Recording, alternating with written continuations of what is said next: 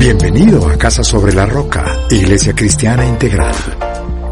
Queremos que conozcas a Jesús y que ese encuentro transforme tu vida por completo. Al concluir el 2019 con clave de re, en el 2020 te invitamos a 2020 Visión Integral. Hoy Dios tiene un mensaje especial para ti. Es tiempo de disponer tu corazón. Bienvenido. Hola. Y vamos a la Biblia, por favor, Éxodo capítulo 4, versículo 6 y versículo 7. Iniciamos hace ocho días una serie de predicaciones relacionadas con nuestro corazón. Vimos el tema de la ansiedad, hoy vamos a tocar un tema muy importante y es el tema del perdón. La predicación se llama Perdonar no es fácil, pero es lo mejor. El entender el perdón bíblicamente hablando nos va a llevar a disfrutar nuestra vida, poder amar, recibir amor, tener libertad. ¿Cómo el no hacerlo pues nos va a llevar a lo contrario, una vida llena de amargura, llena de problemas? Éxodo capítulo 4, versículo 6 y versículo 7. Y ahora ordenó el Señor, llévate la mano al pecho. Moisés se llevó la mano al pecho y cuando la sacó, la tenía toda cubierta de lepra y blanca como la nieve. Llévatela otra vez al pecho, insistió el Señor. Moisés se llevó de nuevo la mano al pecho y cuando la sacó, la tenía tan sana como el resto de su cuerpo. Señor, queremos darte gracias por el día de hoy. Yo te pido que en el nombre de Jesucristo tu palabra toque los corazones, que el Espíritu Santo ministre, reprendo todo demonio que quiera interferir sobre esta reunión y Dios trae libertad. La libertad, Señor, que solamente hay cuando estamos contigo, Señor. Gracias te damos, Dios, en el nombre de Cristo Jesús. Amén y amén. Es tan importante el estado de nuestro corazón que hay un texto bíblico que dice que sobre toda cosa que cuidemos, cuidemos nuestro corazón porque Él emana la vida. Y realmente no de toda persona, incluyendo creyentes, hay un reflejo de vida. Muchos tienen problemas, dolores. Aquí el Señor está hablando con Moisés y eh, confirmándole su llamado, el respaldo cuando lo llama, porque Moisés duda, ¿recuerdas? Y el Señor hace esto con él y le dice, bueno, métete la mano al pecho, y la mano sale, sale llena de lepra, vuelve a hacerlo y esta vez sale limpia y, le dice, pues finalmente le está mostrando el respaldo, pero hay una simbología muy linda acá y es que así como esté el corazón nuestro es lo que vamos a dar, pero también cuando recibimos, si nuestro corazón está mal, pues va a ser contaminado. Porque recuerda que lo que abunda el corazón es lo que hablamos, así es que vemos la vida. Y Perdonar no es fácil, pero es la mejor decisión. Eh, nos han ofendido y nos van a ofender. Es imposible amar sin tener enojos, es imposible finalmente tener relaciones personales sin que haya algún tipo de problema. No podemos evitar todo tipo de maltrato, pero sí podemos aprender a manejar cuando hay maltrato. Y recuerdo que hace un tiempo atrás me ha gustado un, autor que se llama Frank Peretti. Él ha escrito muchas novelas, todas tremendas, con un contenido espiritual muy profundo. Y algún día encontré un libro que se llama El espíritu herido. Es un libro de hace muchos años, no sé si lo consigues ahora. El espíritu herido de Frank Peretti. Son pocos los libros que me han hecho llorar. Este es uno de los que me ha hecho llorar, obvio, aparte de la Biblia. Y en este libro es lo que cuenta su testimonio. Cuenta que cuando un día estaba en unas conferencias unos minutos antes de iniciar la conferencia que en su corazón el Señor le dijo, es hora de que cuentes. Y resulta que él no solo iba a hablar de sus novelas, sino comenzó a contar su testimonio. Y no le quiero contar el libro, es apasionante, porque él finalmente cuenta cómo fue un muchacho rechazado. De, hecho, su nacimiento fue traumático, él tenía un defecto físico, hacía que su lengua se le saliera, creciera, se le saliera la, la boca y le emitiera una baba negra fue rechazado por todo el mundo. Él, cuenta como un profesor alguna vez eh, lo defendió ahí en el pasillo del colegio. Simplemente dijo, hey muchachos, no molesten. Y para él, él dice que fue una muestra de amor tremenda. Pero el libro obviamente trata cómo hay restauración, hay perdón. Porque cuando nos hieren, pues no solo duele, sino que es que eso se queda grabado en nuestra mente y eso no se borra. Y y, nos damos cuenta que el tiempo no sana las heridas y que eso se convierte como en un veneno que va por dentro que nadie ve pero que sí me va matando y que sí me va afectando. Tristemente, hay creyentes que no han perdonado y que han aprendido, abro comillas, a manejar, vivir de esta manera. La realidad es que no tienen una vida libre, no pueden ni tener la llenura del Espíritu Santo ni dar el amor del Señor. Y por eso este mensaje del día de hoy. Y el primer capítulo que quiero tocar lo he llamado precisamente el espíritu herido. En Efesios capítulo 4, verso 31 y 32, por favor. Dice el apóstol Pablo, abandonen toda amargura, ira y enojo, gritos y calumnias y toda forma de malicia. Más bien, sean bondadosos y compasivos unos con otros y perdónense mutuamente, así como Dios los perdonó a ustedes en Cristo. Y nota cómo Pablo comienza este versículo 31. Dice, abandonen, ¿qué es lo que tenemos que abandonar? Amargura, ira y enojo. Y quiero parar un minutico allí. Porque la amargura, la ira y el enojo son indicadores de un corazón herido.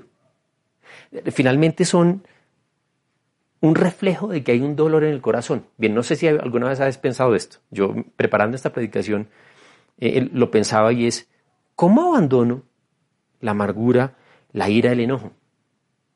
E, esto no es como cuando uno llega a su casa y deja el morral allí en el piso o el saco lo deja por ahí tirado. No, es imposible, es imposible. Yo como digo, bueno, hoy voy a, hoy voy a abandonar la amargura. Hoy voy a abandonar eh, eh, la ira. Si miras el contexto del texto bíblico en, su totalidad, viene hablando de perdonarse mutuamente así como el Señor nos perdonó. Si, hay odio, si hay un corazón herido, los recuerdos seguirán doliendo. Cuando yo perdono, mi mente no se borra. Pero si hay odio, si hay un corazón herido, esos recuerdos van a seguir trayendo dolor. Si hay odio, nuestros sentimientos se verán afectados porque no podemos dar ni desear cosas buenas. Porque lo que abunda el corazón es lo que habla. Porque si el corazón está contaminado, es lo que voy a entregar, le mostró el Señor a Moisés. Si hay un corazón herido, si hay odio, habrá deseo de venganza. Y si hay un deseo de venganza, será no solo pagar mal por mal, sino se pagará, cuando me hacen bien, pagar mal porque hay un deseo de venganza. Y finalmente va a ser un ciclo que se repite porque la persona herida hiere. Y esto lo que hace es llevar al desastre porque es un veneno que va por dentro, que va contaminando. ¿Recuerdas la historia de Noemí Ruth? Finalmente cuando Noemí regresa, regresa con su nuera, con Ruth, eh, porque murió el esposo y murieron sus hijos. Y cuando ella llega a su tierra, está tan dolida que, que ella eh, dice, por favor, no me llamen Noemí, sino llámenme Mara, porque Mara significa amarga. Ahora, no quiere decir que si tú tienes este nombre seas una persona así. Eh, estoy hablando de lo que pasó en ese momento. Y ella decía, no, no me llamen así, no me llamen Noemí, no Noemí significaba una persona feliz, una persona bendecida, llámenme Mara, o sea, es tan fuerte el dolor que, que ella no entendía la restauración del Señor. en el libro de Hebreos, se nos llama la atención y se nos dice, por favor, tengamos cuidado de que ninguna raíz amarga brote, porque esta causa dificultades y contamina. Y cuando hay un corazón herido, un espíritu herido, hay dos formas de expresarlo. Hay una forma pasiva y, obvio una forma activa. ¿Cuál es la expresión pasiva de un corazón herido? Es la persona que no habla. Normalmente sus sentimientos los, los tiene muy guardados pero que por dentro es ese veneno dando vueltas, es una persona que sufre, es una persona que no disfruta. Repito, pero puede que no lo exprese. Algún día va a explotar porque es como el volcán que está por dentro haciendo eh, su proceso de erupción y finalmente la lava va a salir volando. Es una persona que todo lo ve mal. ¿Cuál es la manera de expresión activa? Creo que lo entendemos. Es la persona que a través de sus palabras y de sus acciones siempre demuestra su amargura. Y eso contamina. No sé si has compartido con alguien amargado. Es terrible. tiene el don y la particularidad de dañar el ambiente. Usted puede estar diciendo, wow, qué día tan bonito, y siempre le ven el punto malo, negativo. Y tocar y, hablar del espíritu herido de un corazón lleno de ese veneno no es fácil. De hecho, la predicación de hoy no es fácil. Usted no sabe qué cantidad de oposiciones he tenido para esta predicación. ¿Por qué? Porque es difícil reconocerlo porque Satanás gana ventaja cuando una persona no perdona. De hecho, Satanás, a través del maltrato, ha querido dañar a la gente. Y, no solo, digamos que es el primer golpe. Hay otro, y es mantener el corazón dañado. No, no solo fue la agresión, sino mantener el corazón amargado. De esta manera, el efecto del daño trasciende el tiempo. Por eso el tema del perdón es un tema tan fuerte, tan espiritual, de tanta oposición. Porque reconocerlo es de alguna manera quitarse la máscara, mostrar la desnudez de nuestro corazón, mostrar qué es lo que hay por dentro. Y escúchame bien, nadie tiene el poder de dañar tu corazón de forma indefinida. Nadie tiene el poder de dañar tu corazón de forma indefinida. Somos nosotros, al decidir cómo reaccionar, los que permitimos que eso se perpetúe en el tiempo o que esto acabe. Pero nadie tiene el poder de dañar tu vida de una manera indefinida. Porque Dios es un Dios que sana y que restaura. Amén. Dentro de este capítulo voy a un punto que lo llamo la resistencia a sanar. Y alguno dirá, pastor, ¿hay alguien que se resista a sanar? Eh, tal vez no conscientemente. Jesús en el Evangelio de Mateo capítulo 18 cuenta una parábola relacionada con el perdón. Y él lo que dice es que hay un hombre que debe mucho dinero a otra persona y finalmente este hombre es súper generoso y lo perdona. Y este perdonado se encuentra con una persona que le debía algo muy poquito.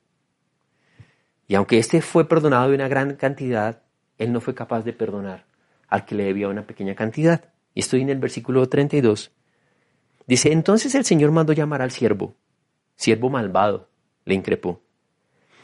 Te perdoné toda aquella deuda porque me lo suplicaste. ¿No debías tú también haberte compadecido de tu compañero, así como yo me compadecí de ti? Y enojado, su señor lo entregó a los carceleros para que lo torturaran hasta que pagara todo lo que debía. Versículo 35. Ojo con esto. Así también mi Padre Celestial los tratará a ustedes a menos que cada uno perdone de corazón a su hermano. Si la parábola es una figura literaria donde a través de ella hay una enseñanza, es una historia. Pero mira que el versículo 35 dice, así mi Padre Celestial los va a tratar a no ser de que cada uno perdone de corazón a su hermano. ¿Y cómo termina esa parábola? Diciendo que esta persona va a terminar en la cárcel, torturada. Y eso es lo que pasa cuando no hay perdón. ¿Y por qué hay gente que se resiste a sanar? Porque es que, mira, de alguna manera fue una frase que, escuché y me gustó mucho. Decía, Dios perdona hasta lo imperdonable, mientras que nosotros hacemos lo impensable. Dios perdona hasta lo imperdonable y nosotros hacemos lo impensable, y es que no damos lo mismo que recibimos. Y hay gente que mantiene su corazón dañado, su espíritu herido, uno por orgullo, la persona que dice, me lo hicieron a mí, y dice, yo soy importante, es que no saben quién soy yo. Y de alguna manera, eh, eh, por su posición y su postura, exige sus derechos. Ahora bien, ¿derecho a qué? ¿Derecho a lastimar a otros? ¿Un derecho a dañarte a ti mismo? ¿E-, ¿Es esa la exigencia al decir yo tengo derechos? ¿Derecho a sufrir? derecho a que la gente que está contigo tenga que aguantarte. Y no solo es el egoísmo, eh, perdón, no solo es el orgullo, hay otro punto que es el egoísmo. Y es, yo soy el que tiene la razón, es, eh, eh, a mí me lo hicieron y entonces la vida es a mi manera, como yo lo veo, los demás son los culpables. Y esto es lo único que hace estas posturas de orgullo, egoísmo, es mantener el corazón dañado. También hay gente que es por ignorancia, ignorancia de que, porque puede haber sido una falta de hace muchos años atrás, incluso siendo un niño, una niña, incluso puede haber sido un embarazo no deseado, intentos de aborto. Y, la persona no sabe por qué reacciona como reacciona, por qué vive como vive, desconoce quién o qué le causa el dolor, pero su corazón, su espíritu está herido. ¿Sabes cuál es la ventaja? Que el Señor saca la luz y saca la luz para sanar. Bien, en este capítulo hablemos de las consecuencias, las consecuencias de tener un espíritu herido. Esa parábola nos decía que es una persona que vive esclava. Y mira que hay varias consecuencias, obvio. Uno, hay una esclavitud emocional. ¿Y por qué hablo de una esclavitud emocional? Porque una persona que no ha perdonado, que tiene su corazón dañado, no puede expresar, no disfruta. Y de alguna manera reacciona de una manera exagerada ante las circunstancias. Y a veces no entiende por qué, o no entiende por qué las personas que están a su alrededor no reaccionan de la misma manera. Y realmente podríamos decir que tiene congelada la capacidad de dar, así como la capacidad de recibir, la capacidad de amar. Es una persona esclava emocionalmente. Además de esto, tiene problemas con sus relaciones. ¿Por qué?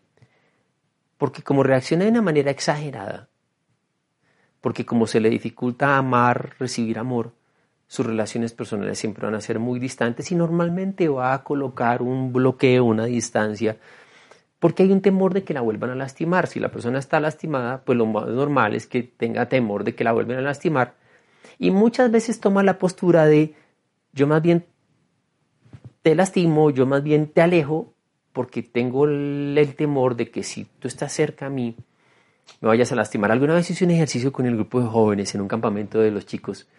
Y es que hicimos un, un, corazón icopor. Este corazón eh, lo, pusimos, le pusimos una cantidad de palillos. ¿sí?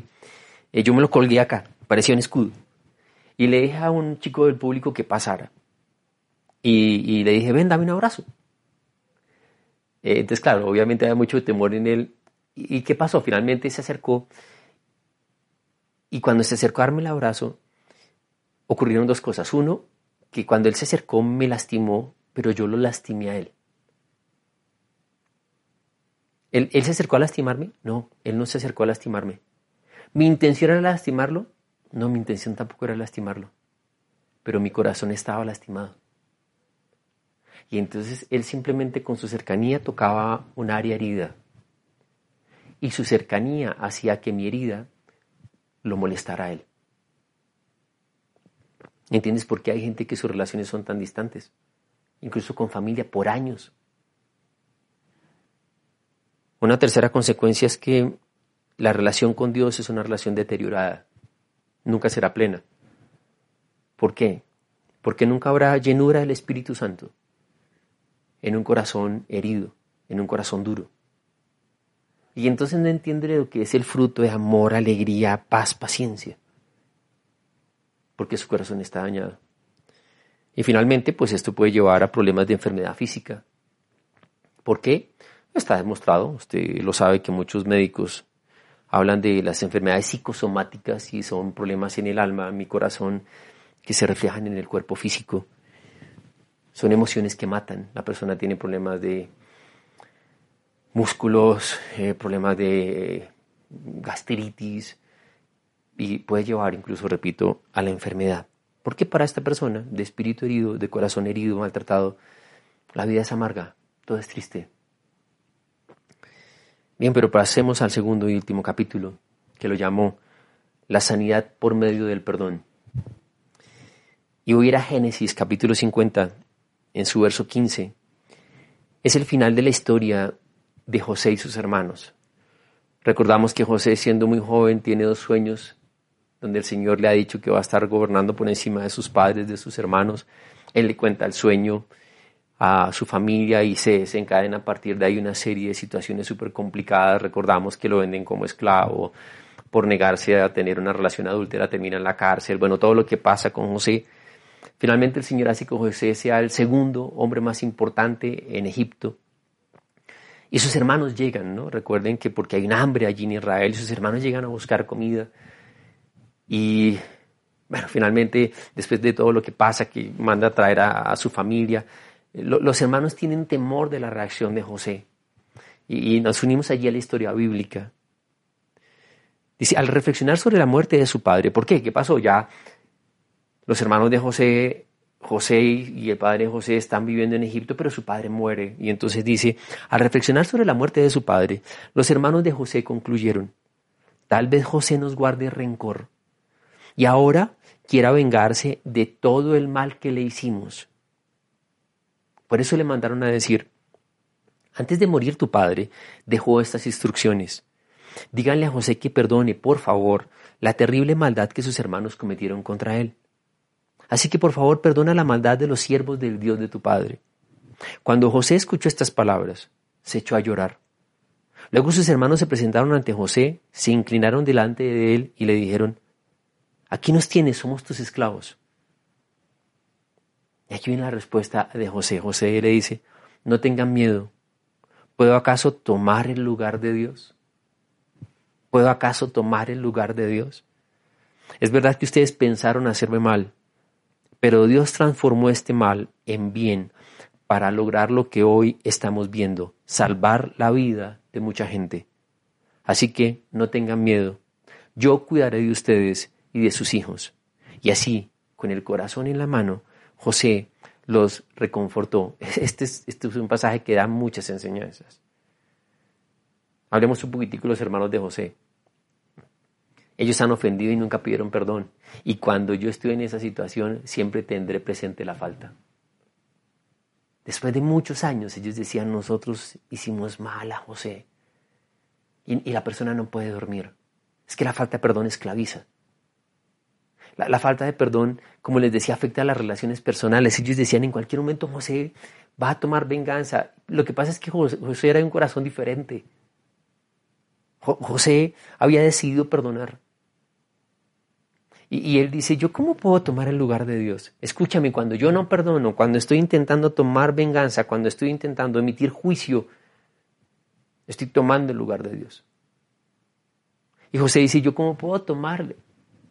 El lugar que le pertenece a Dios. ¿Qué, es perdonar y qué no es perdonar? Mira, perdonar voy a comenzar con lo que no es, no es simplemente justificar. ¿Por qué? Porque hay gente que simplemente excusa a los demás, minimizando el dolor y diciendo, es que la Biblia dice que seamos pacientes y tolerantes. De acuerdo, la Biblia dice que tenemos que ser pacientes y tolerantes, pero esto no implica aguantar la falta y el maltrato. Esto no es decir, pero es que es normal. Eh, hay papás que son tan alcahuetas a veces con sus hijos. Que dicen, ay, es que es normal, el niño en la adolescencia es así, grosero. Señora, le pega, le grita. Pero es que es niño, es... No, no, no, eso no es normal. Hay algunas mujeres que simplemente por codependencia con el esposo permiten que le maltraten. Lo que vemos horrible de maltratos intrafamiliares, simplemente dice, pues es que es normal, cuando él se toma unos traguitos, eso le pasa, pero después de los tragos él ya me muestra amor. No, eso no es normal. Escúchame bien, porque es que la mayoría de veces nos va a maltratar una persona cercana. Eh, nos maltrata la persona con la cual compartimos con frecuencia. Y perdonar no es justificar. Perdonar tampoco es negar la ofensa. No, si me ofendieron, estoy ofendido, estoy dolido. Entonces no, es justificar, no es negar. No es estar esperando a que el tiempo sane las heridas. El tiempo no sana ninguna herida. El tiempo coloca simplemente capas que ocultan un dolor, una infección, pero por dentro está mal. Yo necesito ser sincero con mis sentimientos y al observar mis reacciones porque la persona herida hiere, porque no disfruta la vida porque es un veneno circulando por dentro, porque entonces no hay libertad de expresión, no hay, libertad de, de relación con Dios, de relación con los demás. Por eso cuando yo hablo de perdón, es ir a Dios. Voy al profeta Isaías, capítulo 61, versículo 1. Dice, el Espíritu del Señor Omnipotente está sobre mí, por cuanto me ha ungido para anunciar las buenas nuevas a los pobres. Es una profecía sobre Jesús me ha enviado a sanar los corazones heridos, y a proclamar liberación a los cautivos y libertad a los prisioneros. Y esto se cumple en Jesús, ¿de acuerdo? ¿Qué hago cuando hablo de perdonar? ¿Qué hablo cuando... Qué, ¿Cómo tocamos cuando nuestro corazón, nuestro espíritu está herido? Cuando dice Pablo, abandonen amargura, enojos, abandónenlo. Entonces yo, yo voy en oración a Dios.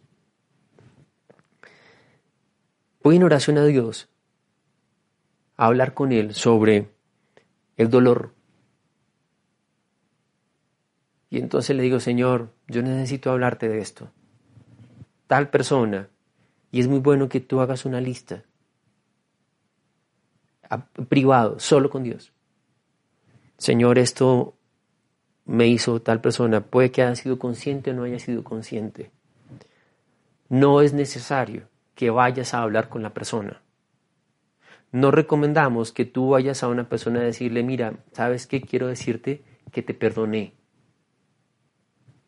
No es necesario, porque tú no sabes la persona cómo va a reaccionar. Eso es tuyo con Dios. Ah, si la persona se te acerca a pedirte perdón, pues simplemente le dices, listo, yo te perdono. Entonces yo voy a Dios, reconozco mi dolor y le digo, Señor, esto me ha dolido, porque tal persona dañó esta área. Y allí tomo la decisión de perdonar y cuando tomo la decisión de perdonar, es dejarle a él las consecuencias. Yo me niego a tomar venganza. Y le pido a Dios que Él restaure el área dañada. Señor, me cuesta creer, me cuesta amar. Entonces vas a ir en oración, reconociendo el dolor. Y vas a pedirle al Señor que restaure el dolor, que restaure lo que está dañado. ¿Qué es lo que vas a encontrar? Lo que tú vas a encontrar es la libertad y la sanidad. Esto no es un sentimiento, eh, nunca voy a sentir ganas de perdonar. Es una decisión que yo tomo voy en oración. Y cuando yo lo hago, mira cuál es el cambio que hay. Y es que primero es lo que yo llamo hay una memoria sanada. ¿Qué es una memoria sanada? Que yo sí recuerdo, pero ahora es diferente porque ahora recuerdo, pero entonces mi corazón ya no se duele. Y pasa a ser un recuerdo histórico. Y no solo hay una memoria sanada, sino que ahora vas a ver a los demás y la vida de una manera diferente. ¿Por qué? Porque es que Satanás, repito, oscurece, Satanás gana ventaja cuando la persona no ha perdonado. Y entonces se ve la vida diferente, las personas se ven diferentes, las relaciones van a mejorar. El perdón transforma todo. El perdón transformó nuestra relación con Dios. Y vas a encontrar una libertad para amar, una libertad para expresarte, para disfrutar. Y solo cuando es necesario y cuando se puede, la relación, cuando es posible, se restaurarán las relaciones personales. Claro, cuando, cuando es alguien cercano que me ha ofendido y yo perdono, pues la relación va a restablecerse, ¿cierto? Se va a restaurar. Ojo, no en todo caso la relación se tiene que restaurar. Cuando yo perdono no es que mi mente olvide. Esas frases que el mundo dice, es que yo perdono pero no olvido. Eh, eh, eh, eso no es, o sea, no puedes pretender que cuando perdono la mente se borra. No llega un momento en que la, yo por eso lo llamo la memoria sanada. Hay un momento en el cual yo voy a recordar, pero como he decidido perdonar. Y muchas veces la gente me dice, pastor, pero yo qué hago? Que es que vuelvo a ver a la persona y de pronto llega un recuerdo y me vuelvo a sentir así como mal. Claro, es normal, eso toma un tiempo. E, el perdón es una decisión que tú tomas. Toma un tiempo que tu corazón sea sano y restaure. ¿Cuántas veces tengo que perdonar? Dijo Pedro. El Señor dijo, Pedro, todas las veces que sea necesaria. Además Jesús cuando enseña en la oración en el Padre Nuestro dice, y que tenemos que orar, Padre, perdónanos así como nosotros hemos perdonado, hay que perdonar siempre.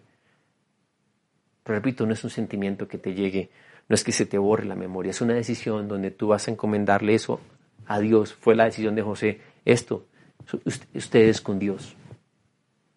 Señor, tú tratarás a esta persona, yo he decidido perdonarla.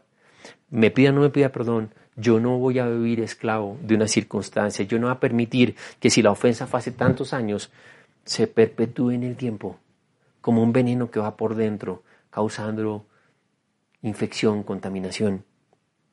Y yo tengo dos opciones. Yo puedo vivir una vida libre, donde amo, donde disfruto, o puedo vivir una vida esclava, donde mi corazón es de piedra, donde no disfruto mi relación con Dios, no disfruto los demás, y Satanás va a ganar mucha ventaja. Hace años leí una historia que me gustó mucho con relación a, la ofensa y al perdón. Habla de dos amigos que fueron a pescar. Uno de ellos estaba aquí, a la derecha del otro, y cuando fue a hacer el ejercicio de echar la caña hacia atrás y hacia adelante para lanzar el anzuelo muy lejos, dice que el anzuelo, él se equivocó y el anzuelo se le enterró eh, aquí en el cachete a su amigo. Y ¡pim! le quedó aquí clavado. Claro, eso fue los momentos de caos y bueno, que, que toca ir al médico porque quedó muy enterrado. Analicemos un poquitico la circunstancia. Voluntario o involuntariamente, este ofendió al otro. De acuerdo. Pero ahora, ¿quién es el problema? El problema es mío, que tengo la ofensa. Y allí uno puede tomar decisiones sencillas. Uno, te lo dejas ahí puesto. Será un piercing. Y podemos formar el club de los heridos. Que haya gente que le encanta estar mostrando su herida porque es una manera como llama la atención de los demás. Y hay grupo de gente que dice, ay, sí, terrible, y va a alimentar tu corazón herido. Y te van a decir terrible lo que te hizo, y como así no, pero como no, y van a alimentar el veneno. Hay gente que, miren, miren cómo me dolieron, miren, miren cómo me maltrataron. No, o yo tomo la decisión de ir al médico, ir al cirujano y decirle, Señor, mire lo que pasó, sáqueme esto. Y la decisión tuya es, si andas caminando, exponiendo tus heridas, lastimándote y lastimando a los demás, o si vas al cirujano celestial, a nuestro Padre, gracias al Espíritu Santo por la obra de Jesús, y así como Él nos perdonó, perdonamos. No hay otra opción. Cuando tú y yo miramos la cruz de Cristo, a propósito, me gusta mucho este cuadro. Este cuadro lo, hace una, mujer, una persona en la iglesia, una señora en la iglesia. Y cuando tú y yo miramos la cruz de Cristo, vemos que Jesús derrama su sangre y, lo están escupiendo, ofeteando, le están atravesando la lanza. Pero Jesús simplemente dice, Padre, perdónalos. El perdón es automático. De hecho, es la práctica más inmediata que uno tiene que tener. Y con decir inmediata no estoy diciendo que no sea consciente, es perdonar de corazón, pero te están ofendiendo y automáticamente tú estás perdonando. O sea, te diste la vuelta un segundo, colgaste y automáticamente, Señor, yo lo perdono porque no puedes permitir que tu corazón sea un espíritu, un corazón herido. Disfruta la vida. Nos van a ofender, nos han ofendido, pero nadie tiene el privilegio, la potestad de dañar mi vida indefinidamente. Nadie. De las primeras cosas que el Señor me enseñó en mi vida fue el tema de perdonar. Y no es fácil, pero es la mejor decisión. Y tal vez eh, ahorita estás con gente allí viendo esta predicación. Pero te quiero invitar a que te apartes esta tarde, en estos días. Y si nunca lo has hecho, que vayas a Dios en oración. Si te tomas el tiempo de una hojita, algo donde puedas escribir, repasa tu vida desde tu nacimiento hasta hoy, pasando por la etapa de escolar, tal vez los padres, hermanos, amigos, la etapa de sentimiento, noviazgo, eh, si ya estás en una etapa madura, trabajo, universidad, personas que abusaron de ti. No minimices, simplemente el Señor conoce tu corazón. Y simplemente vas orando. Y Señor, trae memoria si hay alguien a quien yo no haya perdonado. Y vas en oración con Dios. Y le dices, Señor, esta persona me ofendió en esto, me generó dolor, y te pido que restaures mi corazón y vas a ver cómo el Señor restaura. Vamos a orar. Señor, yo te doy gracias. Gracias por perdonarnos. Nosotros te ofendimos y tú Jesús perdonaste como un acto de amor.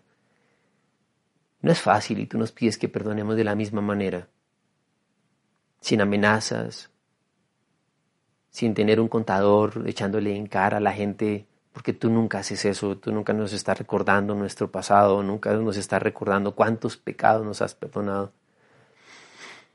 Yo te pido, Señor, que traigas a nuestra memoria si nuestro corazón todavía hay algo dañado. Y hay muchas personas allí, Señor, que se han acostumbrado, aún siendo creyentes, a manejar el tema del rencor. Pero pido que el Espíritu Santo saque esa basura a la luz. En el nombre de Jesucristo yo reprendo todo demonio que esté queriendo mantener ahí sobre esas vidas, Dios. Control, donde quiera alejarlos de disfrutar de ti, de disfrutar de tu llenura. Y por el contrario, Señor, que sean días de libertad, días de disfrutar, amar la vida que tú nos has dado. Gracias te damos, Dios, en el nombre de Jesús. Amén y amén. Bien, siempre se siente paz, se siente tranquilidad después de orar. Quisiera invitar a aquellas personas que tal vez no han hecho una oración para entregarle su vida a Jesucristo. Jesús fue a la cruz para que tú y yo tuviéramos perdón, vida eterna. Y Jesucristo no vino a cambiar de religión. Esos que le dicen a uno es que es un fanatismo, eso no es un fanatismo. Jesús vino a enseñarme a vivir una vida de amor, de libertad. Y nos gustaría que hicieras esta oración. Quiero que repitas conmigo. Va a ser la mejor decisión de toda tu vida. Vamos a decir así, Señor Jesucristo, en este momento abro mi corazón y te recibo como mi Señor y mi Salvador personal. Gracias por perdonar todos mis pecados. A partir de hoy, soy tu Hijo. En el nombre de Cristo Jesús. Amén. Y amén. Sabemos que Dios llegó a tu corazón con una palabra especial. Repite en voz alta esta sencilla oración. Amado Jesús, te doy gracias. Reconozco que soy pecador, pero también reconozco que tú, Jesús, eres Dios, que te hiciste hombre, moriste y resucitaste. Te abro la puerta de mi corazón. Haz de mí la persona que tú quieres que yo sea te recibo ahora mismo como mi Señor y mi Salvador. En Cristo Jesús. Amén. Si acabas de hacer esta oración, la palabra de Dios dice que naciste de nuevo, que eres una nueva persona. Te invitamos a dar el siguiente paso en tu proceso. Somos una iglesia de amor y queremos acompañarte y ayudarte en esta nueva vida. Ingresa a www.casarroca.org. Conéctate, crece, sirve. Seguimos en contacto.